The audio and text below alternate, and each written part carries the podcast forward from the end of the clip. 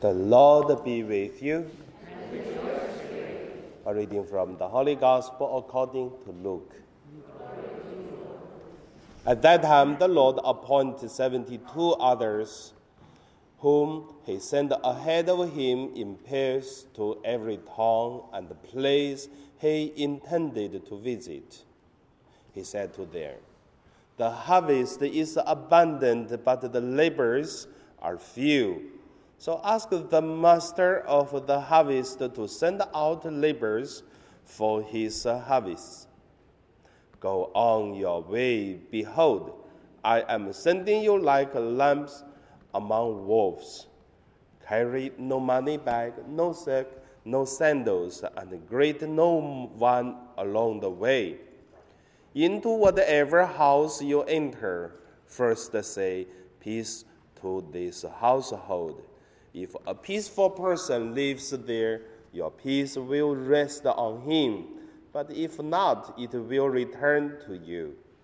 Stay in the same house and eat and drink what is offered to you, for the laborer deserves his payment. Do not move about from one house to another.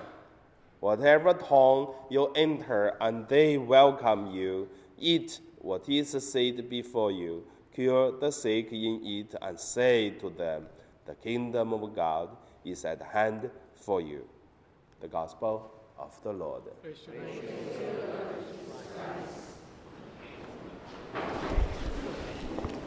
So today my meditation name is uh, The Harvest is Abundant, Labors are few. First, let's look at uh, the harvest abundant, and the laborers few. Compared to the population of the world, 100 years ago, how many people in the whole world?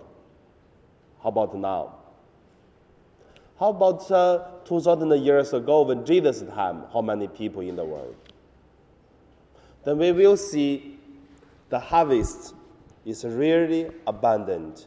And then there are so many people need to know God, to accept God as their Savior. That is uh, the harvest. About uh, labors few. I would say, I think each of us already hear so many times talk about uh, oh, we have no enough priests. So actually, from my experience, I can see the difference. When I joined the seminary in 1995 in my hometown, so we have 48 at the same year. And then now, if every year we got two, it's really happy already. How many years after? 1995, 20, 24 years. Within 24 years, you can see how many priest vocations getting less and less. And also sisters vocations. Then, if we only think that the priests we are short of the numbers, but there is another problem we call it the acknowledge of a mission.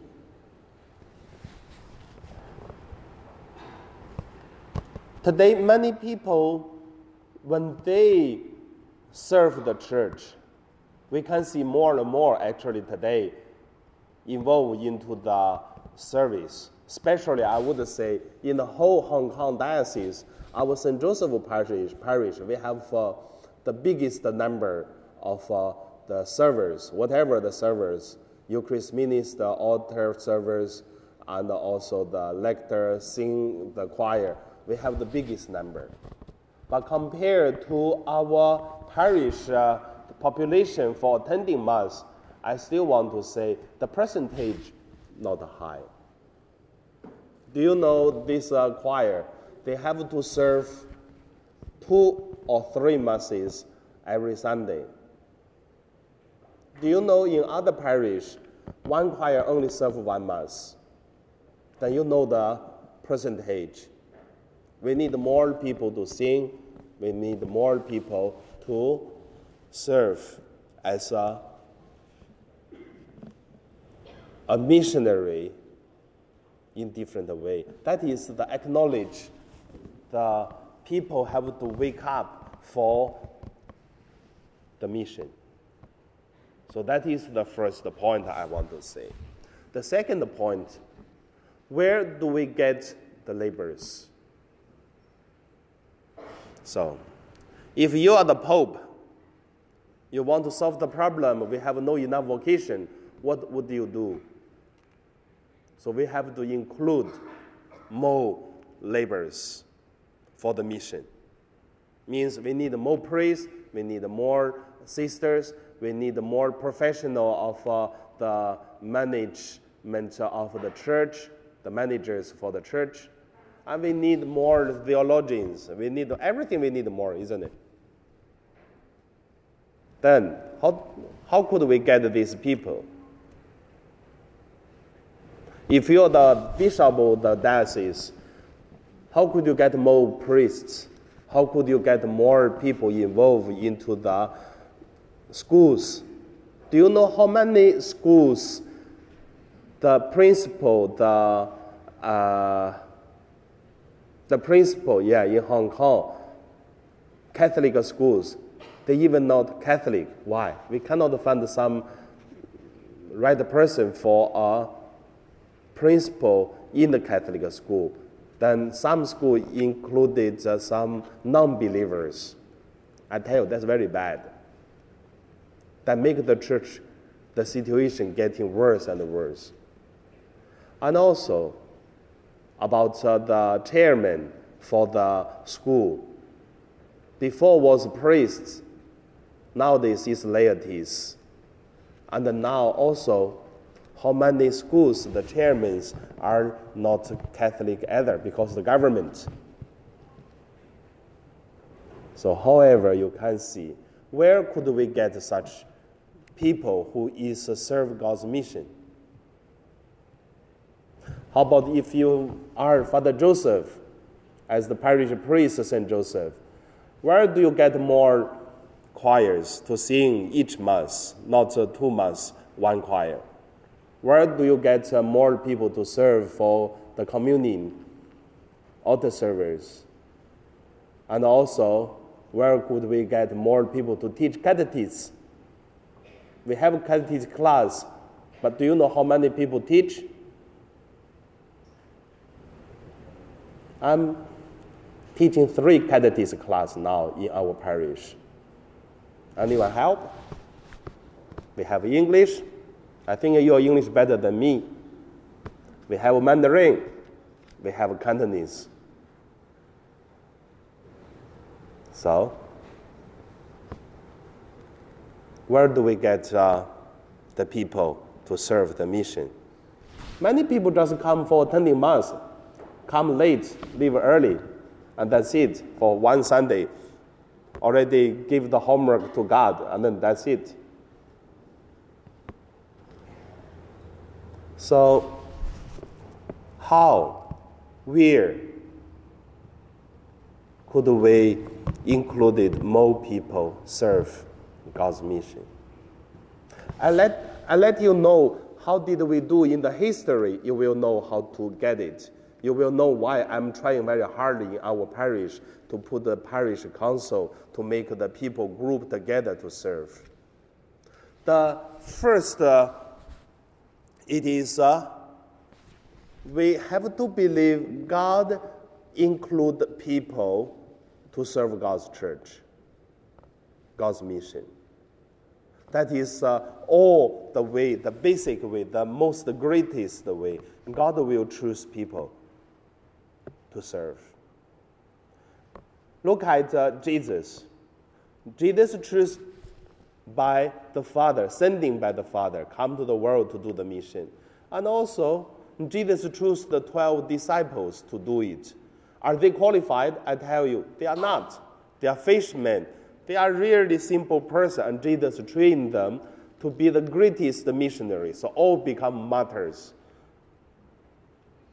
I could say we can do much better than the 12 disciples because we learn more catechists. We know more than them. Even they live with Jesus, they still could not understand. Then, after that, is uh, when God want to push some people, push a group of people to serve God's mission. Then there is the Pentecost. When the Pentecost happened, what happened? First of all, the 12 disciples, they changed. Then they started to make a preach, open the dining hall, and then uh, 3,000 people who baptized that day. And then, not long time, there are more and more people believe in God. They are not only believe, they also started to proclaim the good news. They are missionaries. If you read the Act of Apostles, you will see then the Jewish community started to persecute the new religions who believe in Jesus. And these 3,000 people, they separate to go to the Samaritan villages and the cities. And then the first group of the people believing in God is uh, Samaritans, are not uh, the Jewish, not the Romans. Who are the missionary? The 3,000 people. And also later on, the second waves for the mission to do is the Romans, uh, the martyrs. The more persecution, the more people will believe in God, the more the people will do mission. If you ask me, why do I want to become a priest? It is because in my hometown there is the persecution. I see my church was teared down by the government three times. We rebuilt three times again. So our priest was put in prison for half a year. Our bishop died after three years in the prison. That's why the persecution make me feel I want to do something for my religion, for the faith I have. So the Romans 300 years of persecution, it helped the people to do more mission. Why you persecute us? Because you're scared. Because we are right, you're wrong. That's why. If you cannot change people's mind, destroy people's body physically, that it is uh, the people who feel scared. That is the evil power doing things. So, persecution helped the people believe more, do mission more. And then the next waves, it is uh, the people who go to the wild. For this community, they started to looking for the holiness. They are not married they fasted more, they pray more, they learn the knowledge, and they started uh, the life of uh, civilization, the medicine, the geography for all this uh, knowledge, and also the scientists. For many things, is start of this. So the monks start to make a, a different way and then later on, they become the universities. So don't think universities come from some scientists. No, it comes from the church. And also, later on, these people doing the mission help the people who do not believe in God. And also later on, the Middle Age we always say Middle Age, it is uh, uh, very corrupt, it's the dark age. But same time, we have to know the Middle Age, it is uh, united uh, the church and also the humans world very tight. Of course, there are many problems, but same time, it is also helping the church for the mission. It just uh, we have to do one thing: is cut off something are wrong, are corrupt. And then the next, it is the Sacred Heart of Jesus, the movement. Many people were touched by this uh, spirituality of a Sacred Heart of Jesus, and then the many missionaries. Today we could see the missionaries come from is all influenced by Sacred Heart of Jesus. So after that is a Vatican II Council.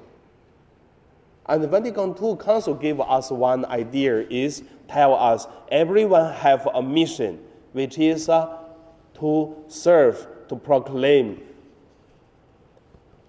Jesus' spirituality, which is uh, serve the church and witness to others, let more people believe in God, and they live in peace and joy by the help of God. We call this is missionary. That's the laborers come from. Then, how, how do we do it? I think you have some idea. The third point I want to say how do we become a laborers to do the harvest? First of all, the most important thing is do not be afraid, like what Jesus said to the people. Why do we not uh, afraid? Because if a fisherman can do a great missionary, they didn't learn the catechism, they didn't know much about who is Jesus, but they do mission very well. We can do better. Jesus tell his disciples, do not be afraid. I tell you the same, do not be afraid.